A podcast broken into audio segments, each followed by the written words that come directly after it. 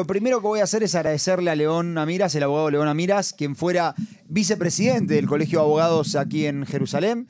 Ya estuvo, ya estuvo en por el volver, programa. Por volver a nuestro programa. La verdad, muchas gracias, León. Es un lujo tenerte aquí con nosotros. Gracias a ustedes. Un gusto para mí. Genial, León. Bueno, empecemos un poquito explicando, me parece, qué es Ilatas Virut, que es el principio de razonabilidad para los que no somos abogados. Mira, la gran idea es poder explicar a nuestro público de habla hispana, ya sean nuestros amigos de Argentina, Uruguay, toda América Latina y España, ¿no? En que el sistema jurídico es diferente a lo que pasa aquí.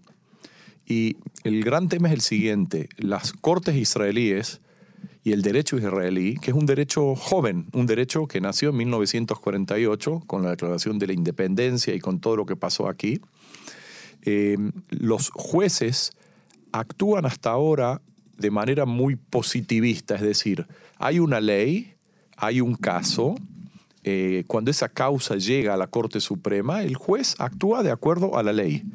Pero en los últimos, desde 1948 hasta hoy, ha habido más de una vez, eh, digamos, eh, eh, la, yo diría, la jurisprudencia israelí fue decidiendo con respecto a puntos si hay razonabilidad o no razonabilidad.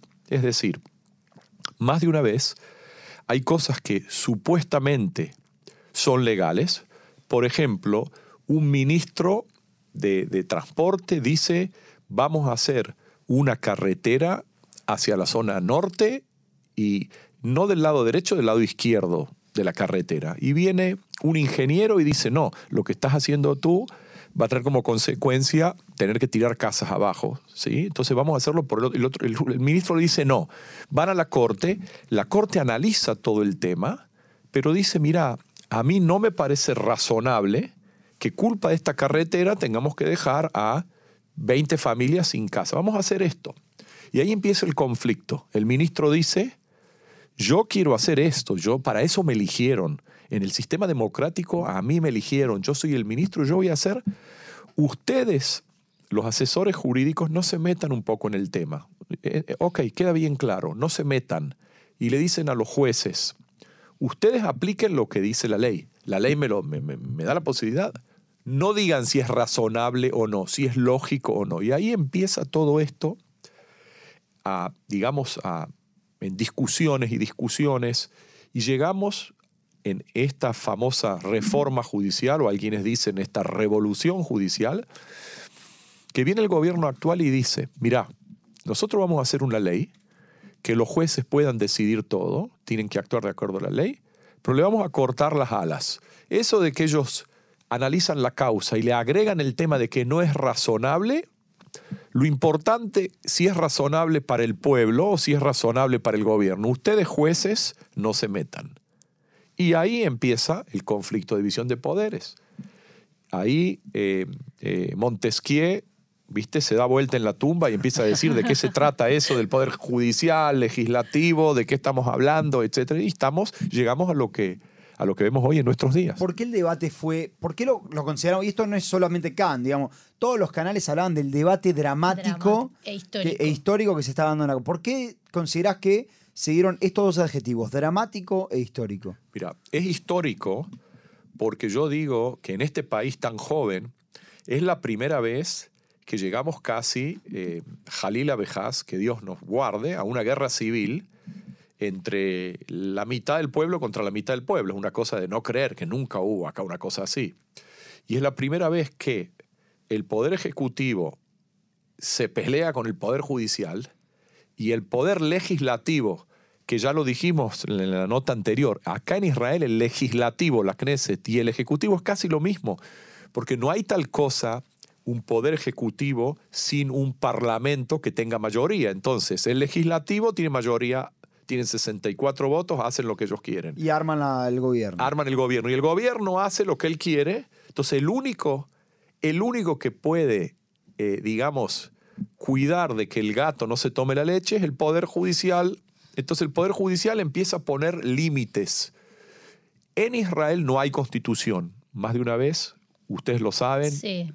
En, no hay constitución. Lo que se hizo acá, en estos, desde el año 48 hasta ahora, Fue una especie de arte y malabarismo y dijimos, mira, constitución no tenemos, pero tenemos la declaración de la independencia que dice que nosotros vamos a tener un país eh, eh, judío y democrático con los principios de justicia y todo. Entonces, viste, como en eh, Latinoamérica, viste, cuando tu mamá no tenía plata para comprarte un, un, pantalón nuevo, te ponía parches por lados. Dijeron, mira, no tenemos constitución, pero tenemos la declaración de independencia. Ahí hablamos de justicia, de leyes. Y es lo que pasó acá.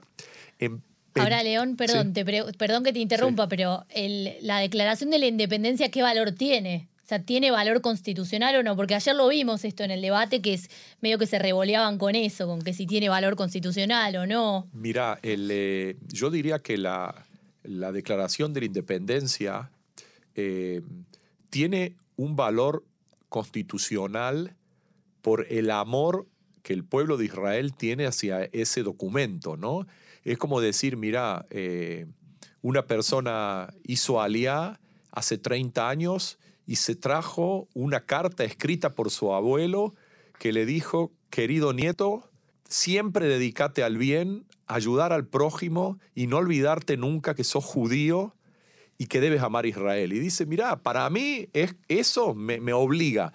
Jurídicamente, lo dijo Ilan Bombach, el abogado, no tiene una eh, eh, no es algo eh, a nivel constitucional que puede obligar a las partes o al gobierno. Yo estoy de acuerdo con él. DAFCA, estoy que es un papel que con toda la buena voluntad no es una constitución. Ahora acá, entre malabarismos, dijeron que hay que respetarla. Y Solamente recordemos, Ilan Bombach era el abogado que representaba a, los demandados, que serían aquellos que, hicieron, que estaban a favor de esta ley. ¿no? Ahora, como no hay constitución, la Corte de Israel hasta hoy, durante todos estos años, utilizó eso para dar eh, eh, decisiones constitucionales muy interesantes sobre la libertad de, prensa, la libertad de expresión, el derecho a la propiedad, con esa declaración de la independencia. Entonces, ahora viene el nuevo gobierno y dice, bueno, eso es un papel firmado por 37, personas, pero eso no es una constitución. Y yo contesto así. Es decir, eh, es lo que tenemos. Eso es lo que tenemos, lo que se vino utilizando desde 1948. Ojalá podríamos tener una constitución como la constitución mexicana o la constitución argentina, hablo de a nivel teórico, no, no a nivel práctico, en que tenemos el, eh, el, derecho a la vida, el derecho a la propiedad, el derecho a legislar. Acá no lo tenemos. Entonces, esa discusión si obliga o no obliga, eh, la respuesta está en las calles. Salieron miles y miles de israelíes con pancartas y, yo diría con la declaración de independencia en pósters de 10 metros a 10 metros. Hay un gran respeto hacia eso y como dijo María Antoinette, ¿no es cierto? Si no hay eh, pan, vamos a comer torta. Denle, denle, eh, pasteles. Si no tenemos... Dicen, no sé si es cierto. Si no tenemos este, constitución, tenemos declaración de la independencia. Si desde el 48 hasta ahora fuimos un país ejemplar a nivel jurídico, con esa declaración de la independencia, y bueno, vamos a seguir comiendo pan, ¿viste? O torta o lo que sea, y vamos, vamos a respetar lo que nos logró a nosotros, los judíos, los israelíes, tener un país ejemplar a nivel jurídico en estos, en estos años. Ahora, León, te, quiero llevar al debate en sí, para también llevar a la gente, a los que nos escuchan al, debate en sí. Una de las primeras preguntas que se hizo en el debate y que me parece que fue muy interesante porque demuestra mucho lo que estaba sucediendo, fue una pregunta, si no me equivoco, del juez eh, de la Corte Suprema, del juez Kasher, que él pregunta, mira, me la anoté para que, él le dijo, al, abogado de la Knesset, le dice, ¿quién le da a la Knesset la facultad de legislar leyes básicas? Una pregunta que pareciera ser muy simple. Eh, primero te quiero preguntar qué te parece que significa esta pregunta y segundo, bueno, ¿quién le da a la Knesset la facultad de legislar leyes, constitución o leyes básicas, leyes constitucionales? Mira, eh, yo diría que eso es una pregunta de eh, primer año en la Facultad de Derecho de Montevideo o de segundo año en la Facultad de Derecho de Madrid o en algún lado. Es decir, la Knesset, el Parlamento, representa al pueblo. ¿Quién le dio al pueblo la facultad de legislar leyes o de legislar leyes básicas. ¿Quién le dio al pueblo la facultad de legislar una constitución? Ahora, en los países con una amplia tradición constitucional, como por ejemplo Argentina, hay una Asamblea General Constituyente, se nombran personas y dicen, ya no es el Parlamento, una Asamblea Especial, vamos a hacer una constitución. En Israel quisieron hacer eso en el año 48, pero ¿qué pasó después? Hubo la guerra de independencia y lo que se dedicaban acá era saber si podés comer al otro día, si vas a existir o si los países árabes te van a destruir el Estado. Entonces, como que quedó eso allí. ¿Quién le dio al Parlamento esa facultad? Mi respuesta es el pueblo mismo, ¿sí? Eh, y el pueblo mismo está dentro del Parlamento por medio de sus diputados, que es un sistema unicameral, o sea, a diferencia de otros lugares. Entonces, esa es la respuesta. Lo que pasa es que las preguntas a nivel constitucional que se hacen en Israel y ayer en la prensa, en los diarios, son cosas inéditas que yo te puedo asegurar que cualquier constitucionalista de cualquier país de derecho continental, cuando escucha eso se vuelve loco porque dice, ¿qué están preguntando? Dos más dos son cuatro, es muy claro, ¿no? Y acá le buscan la vuelta y dicen si es democrático, si no es democrático. Ayer salió un diputado del Likud en televisión y dijo hay que hacer lo que el pueblo quiere se olvidaron lo que pasó en la Revolución Francesa, que la gente salió a las calles y decidieron hacer lo que el pueblo dice. Es decir, me está hablando de algo de hace 200, 300 años atrás, como si no hubiese habido un cambio desde la Revolución Francesa hasta hoy, que la democracia no es salir a la calle, y decidir las cosas por la fuerza. La democracia es más que eso. ¿Y por qué, están, por qué estamos hablando de cuestiones que, como vos decís, en cualquier otro país dirían, estos son cuestiones básicas o estamos hablando de cuestiones de hace 300 años? Mirá, porque yo diría, y lo dije más de una vez, el Estado de Israel, eh, la edad del Estado de Israel es más o menos como la edad de tu abuelo, o, de nuestros abuelos. Es un, es un tipo joven el Estado de Israel. Es algo muy... Y el sistema jurídico está en pañales. Entonces es como... Y yo pienso que los oyentes y nosotros nos tenemos que sentir orgullosos de que estamos viviendo acá en este país y estamos viendo parte de la historia de este país, es decir, cómo va creciendo también a nivel constitucional. Y por eso ayer fue una decisión histórica lo que pasó en la Corte.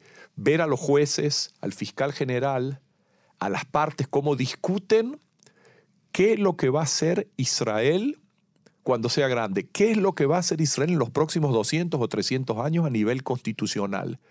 ¿Y por qué se lo discute? Porque está todo abierto, las reglas están muy por eso hay quienes dicen, la gente que sale a las calles con las banderas, no nos van a cambiar las reglas de juego, no nos van a cambiar las reglas, porque hasta ahora existían reglas de, de juegos, reglas muy pobres, porque no hay una constitución. Esto tiene que ver con que no hay algo como firme en lo que pisar, porque estamos hablando de la declaración de la independencia, de leyes básicas que no son leyes constitucionales, esto lo explicamos varias veces en el programa. Tiene que ver esto con que claro, todos podemos decir, ah, no, pero esto no es constitucional, esto como que no hay nada firme en lo que pisar y todo se puede objetar. Exactamente, te voy a decir más. En la Declaración de la Independencia, ese documento lo hicieron, viste, eh, con, eh, yo diría, con una cáscara de cebolla, ¿sí? Así tipo de, para empezar. Y después las leyes básicas las hicieron con cascaritas de huevos. ¿Por qué? Porque ¿cómo salieron las leyes básicas, las leyes básicas de Israel, que dicen esas no las vas a tocar, porque son, son leyes que las dio el Parlamento con una mayoría común, que muchos diputados no estaban en ese día en la sala tampoco. No es que hicieron, como en todo el mundo, una asamblea general constituyente o que hubo una guerra sangrienta y después de esa guerra llegaron a las leyes básicas. No, hubo un muy buen movimiento a nivel político de esa época que dijeron vamos a hacer las leyes básicas y las leyes que son las famosas leyes del juez Bará, que la gente se queja y que dice, es una realidad, las leyes básicas tienen un rango constitucional muy pobre. Todo esto de las leyes básicas de la declaración en Israel era charla de café. Vamos a decir, no, era charla de falafel, ¿viste? Podían comer el falafel y ya que estamos... Y ahora, desde que subió el gobierno de Netanyahu se dieron cuenta que la constitución es como un cuchillo con un gran filo y hay que saber por dónde agarrar el cuchillo, si por el mango o por el filo. Y ahí la cosa se puso muy pesada. Hoy son todos profesores de derecho constitucional, todos entienden de leyes y entramos en esta discusión histórica y yo te aseguro que la, el PSACDIN, la decisión de la Corte que tiene que salir, va a ser uno de los principales documentos para el Estado de Israel para los próximos 500 años, hacia dónde vamos. Si vamos hacia una democracia, si no vamos hacia una democracia, si somos un país serio, si no somos un país serio. Ahí el punto histórico. Ahora, la, la gran pregunta que sobrevolaba ayer en el debate era, ¿puede, una, ¿puede la Corte anular una ley? que es una ley, puede la Corte revisar la Constitución, digamos, porque si, si consideramos que las leyes básicas son capítulo de la Constitución, entonces hay una pregunta que es hasta dónde la Corte puede revisar aquello que hacía la Knesset. Lo que decía, por ejemplo, Simha Rothman, eh, lo dijo, lo tenemos después para, para, pasar el audio, pero él dijo, el pueblo es el soberano. Les quiero leer nada más que, que esto y te lo quiero leer a vos, León, para que, para que me digas qué pensás. Él decía, eh, a ver dónde lo tengo, dijo, en una democracia el pueblo es el soberano. Si el tribunal interviniera sobre la ley de razonabilidad, estaría pisoteando la capacidad del público para expresar su opinión y cambiar las leyes que rigen sus vidas, así como la capacidad del público para determinar cómo se dirige el gobierno. Este fue lo que nosotros elegimos como la base del discurso que dio ayer eh, eh, Rothman en la Corte. Eh, ¿Cómo, ves este, este, este concepto de el pueblo es el soberano? Mira, el tema del pueblo es el soberano, es realmente em, una cosa que eh, eh, es tan clara como el agua de que el pueblo es soberano, pero interpretando todo con lo que pasó en el constitucionalismo mundial desde que se creó, digamos, Estados Unidos con sus leyes, check and balances, la Carta Magna eh, inglesa en 1215, es decir, no es el pueblo soberano, vamos a salir todos con antorchas, vamos a hacer lo que queremos. Y Rothman, él se puso tan contento cuando ganó las elecciones que por lo visto él quiere salir a gobernar y olvidarse de todo lo que está de un costado. Es, es, e, es increíble cómo lamentablemente muchos políticos en Israel, desde que ganaron elecciones, dicen, ganamos las elecciones y la mayoría hace lo que quiere. Y no es así. Y es lo que pasa. Y si alguno lo vio ayer traducido, a mí se me ponía la piel de gallina cuando él los miraba a los jueces y le decías, ustedes que nadie los eligió, ustedes que son un grupo aristocrático de personas inteligentes, quizás son muy son inteligentes y tienen buenas buenas este, eh, intenciones. Ustedes no pueden decidir lo que el pueblo decidió. Es decir, estamos volviendo a una discusión muy simplista de algo muy profundo. ¿Y lo profundo cuál es? Hay tres poderes, legislativo, ejecutivo y judicial. El poder judicial puede dictar sus leyes. Ahora, hay una ley del Parlamento que quiere cortarle las alas o semidestruir al Poder Judicial y le dicen, vos no podés eh, cambiar una ley básica, aunque la ley básica diga que te vamos a destruir. Es un juego de palabras, ¿viste? Yo me acuerdo cuando íbamos de campamento con los amigos que jugábamos al truco o al, al chinchón, se llamaba la... Chinchón, claro. Exacto. Bueno, acá piensan que es un juego de naipes. Algunos piensan que en el truco se puede mentir y en el chinchón no, y esto y el otro, ¿viste? Porque, eh, eh, digamos, eh, no puede ser que debido a la debilidad del sistema jurídico israelí, debido a que las leyes constitucionales son muy débiles, de repente viene una persona como Levin y como Rodman y dicen, la Corte no va a cambiar de ninguna manera una ley básica porque la ley es básica y es constitucional. Por eso te repito, eh, eh, y yo lo dije la vez pasada, que sí hay cosas que cambiar. No es que blanco o negro. Hay cosas que cambiar. La gran pregunta es qué y de qué manera. León, ¿qué es lo que está en juego y cómo sigue el proceso? Mira, eh, los jueces ahora van a tener que dar sentencia. La presidenta de la Corte Suprema Esther Hayut, eh, en octubre termina su mandato, el 16, de octubre. El mismo día que empieza la, la Knesset de invierno. Claro, pero ella tiene la facultad de escribir sus decisiones dentro de los tres meses posteriores a que terminó. Es decir, no es que terminó y le quitan el auto y la lapicera. Ella puede seguir escribiendo su sentencia. Entonces, si esa y por eso esa decisión va a ser una decisión muy, muy especial y final. Si hubiese sido que ella seguía, ella podría haber dicho, mira, voy a devolver la ley al Parlamento para que sigan legislando de, una manera más ordenada, ta, ta, ta. Ahora, si, en, si ellos dan una decisión en que anulan esta ley, y yo pienso como están dadas las cosas, van a anular esa ley, y no va a ser quizás por mayoría, no va a ser 15 a 0, a lo mejor eh, vamos a decir, 11 jueces van a estar a favor y 4 jueces en contra, o una cosa así. Entonces ahí lo que se dice, eh, eh, el gobierno va a tener que decidir. O respeta la decisión de la Corte Suprema, o el gobierno dice, vamos a ver qué dice el Parlamento. Y el Parlamento, que también es parte de la gente, va a decir, no, nosotros no respetamos. Y ahí, lamentablemente, si alguien dice que no va a respetar las decisiones de la Corte Suprema, puede ser una cosa muy, muy grave, puede haber, el Dios nos, guarde, una guerra civil, o algunos van a decir, yo hago lo que dice el Poder Judicial, otro va a decir, yo hago lo que dice el Poder Legislativo, el ejército, ¿qué va a hacer? El comandante en jefe de las fuerzas de Israel, cuando le digan algo, ¿qué va? El gobierno le va a dar orden en algo, es decir, pero la corte dijo otra cosa. Y ahí va a estar el tema. Ahora, si ustedes me preguntan a mí si yo duermo a la noche tranquilo con lo que está sucediendo en Irán y en los países árabes y la seguridad de Israel, yo te, te doy la respuesta que no, no duermo bien. Si vos me decís si yo confío en los jueces, que esa decisión va a ser una decisión limpia, lógica, para el bien del Estado de Israel y de todo el pueblo judío acá y en el mundo, la respuesta es que duermo muy tranquilo.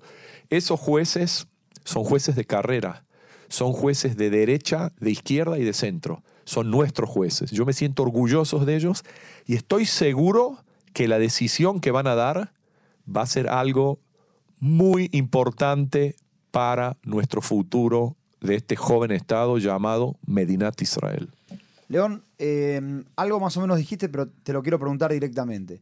Ayer Ojana decía, eh, nosotros, eh, la Knesset, si, si, hubiera un fallo en contra, ¿no? Decía, la Knesset no va a aceptar dócilmente este pisoteo. Rothman había dicho, si existiera un fallo adverso, entonces la Corte deja de ser legítima y está haciendo un golpe de Estado a la Corte porque le está sacando el poder al pueblo. Evidentemente, y esto es una interpretación, me hago cargo mía, pero me parece que es la lógica, lo que están diciendo es no respetaríamos un fallo adverso. ¿Qué significa que un gobierno diga no respeto un fallo adverso de, de, otro poder? eso sería una cosa eso sería una cosa completamente increíble si sucede una cosa así. Lo que dijo Rodman, yo no lo dijo en la televisión, lo dijo frente a mí. Estuve reunido con él, con el Colegio de Abogados, y lo dijo. Yo voy a respetar la decisión de la Corte si la decisión de la Corte es una decisión legal. Le dicen, ¿cómo? ¿Y quién va a decir si es legal o no? Yo. La Corte. Y dice, no, la ley es la ley. Si no es legal, entonces, dice él, no es legal. Es decir, es un juego de palabras, neto juego de palabras. De allí que yo digo, en este caso, el Parlamento va a tener que respetar lo que dicen nuestros jueces, porque ese es el sistema. Estamos hablando más de un juego de palabras. Ahora, si vos me decís, mira, la Corte Suprema hizo algo que, queda muy claro que es una cosa ilegal, tirada de los pelos, que no tiene sentido. Y te repito, la decisión va a ser una decisión muy lógica. Si ustedes vieron ayer la, audiencia, vieron cómo los jueces hacia los abogados les preguntaban cosas bien difíciles de contestar, pero claras. Acá estamos hablando de un tema de la lógica. Yo estoy seguro que se va se va a respetar porque dentro del oficialismo también la mayoría de la gente es gente que ama este país, que conoce la importancia de lo que es actuar de manera legal. Y si eh, Simha Rothman, Yarib Levin, el ministro de Justicia, o el presidente del Parlamento van a decir otra cosa, yo pienso que eh, no van a tener suerte. Eh, se va a respetar lo que diga la Corte. León, una última pregunta porque ya no, nos estamos quedando sin tiempo para después hacer el resumen de noticias. Toda esta situación que vos planteabas en el caso de que no se respetara, me, yo no, no entiendo demasiado de leyes, pero me sonaba a caos extremo. ¿Cómo nos dejaría esto en cuestiones de separación de poderes, de la separación de los tres poderes? Eh, mira, el tema de la separación de los tres poderes es claro de que sería un caos total, como que, digamos, el, poder legislativo no respeta lo que está haciendo el poder judicial. Pero ayer en los, también en esta audiencia empezaron a hablar de la dictadura judicial. Es una cosa, dictatura shiputit. Que la venimos escuchando también en Latinoamérica bastante. Claro, como que los jueces van a hacer lo que ellos quieren y demás. Mira, de todo esto, lo único que yo saco en, limpio y que es positivo es que de acá en adelante los jueces en Israel, hasta que decidan, hagan algo, que tengan una decisión y ellos quieran decir de que un acto gubernamental o una ley no es razonable, lo van a pensar más de una vez, porque entendieron de que es un poco delicado meterte en las decisiones del poder legislativo, del poder ejecutivo. Eso sí, digamos, mi amar y atzamatok, de lo amargo salió algo dulce, mm. quizás por ese lado vamos a tener algo mejor. Pero eh, em, yo digo, em, tenemos que, no empiezo a balbucear porque sí, porque trato de pensar, no quiero decir guerra civil y no quiero decir de que el, ministro de Defensa dice una cosa, el primer ministro otra, o que el, jefe de Tzal, del ejército de Israel, va a decir algo, va a decir no, es irrazonable, sí es irrazonable. Yo calculo que vamos a salir de este conflicto sin ninguna duda que vamos a salir y el tema es cómo y de qué manera, eh, por medio de esta decisión y otras decisiones más, y sin ninguna duda, así como es un milagro este país, que existamos de hasta ahora es un milagro a nivel seguridad, a nivel todo. Entonces, lo único que nos falta, después de tantas guerras, que la guerra jurídica nos destruya el país. Yo pienso que eso no va a pasar.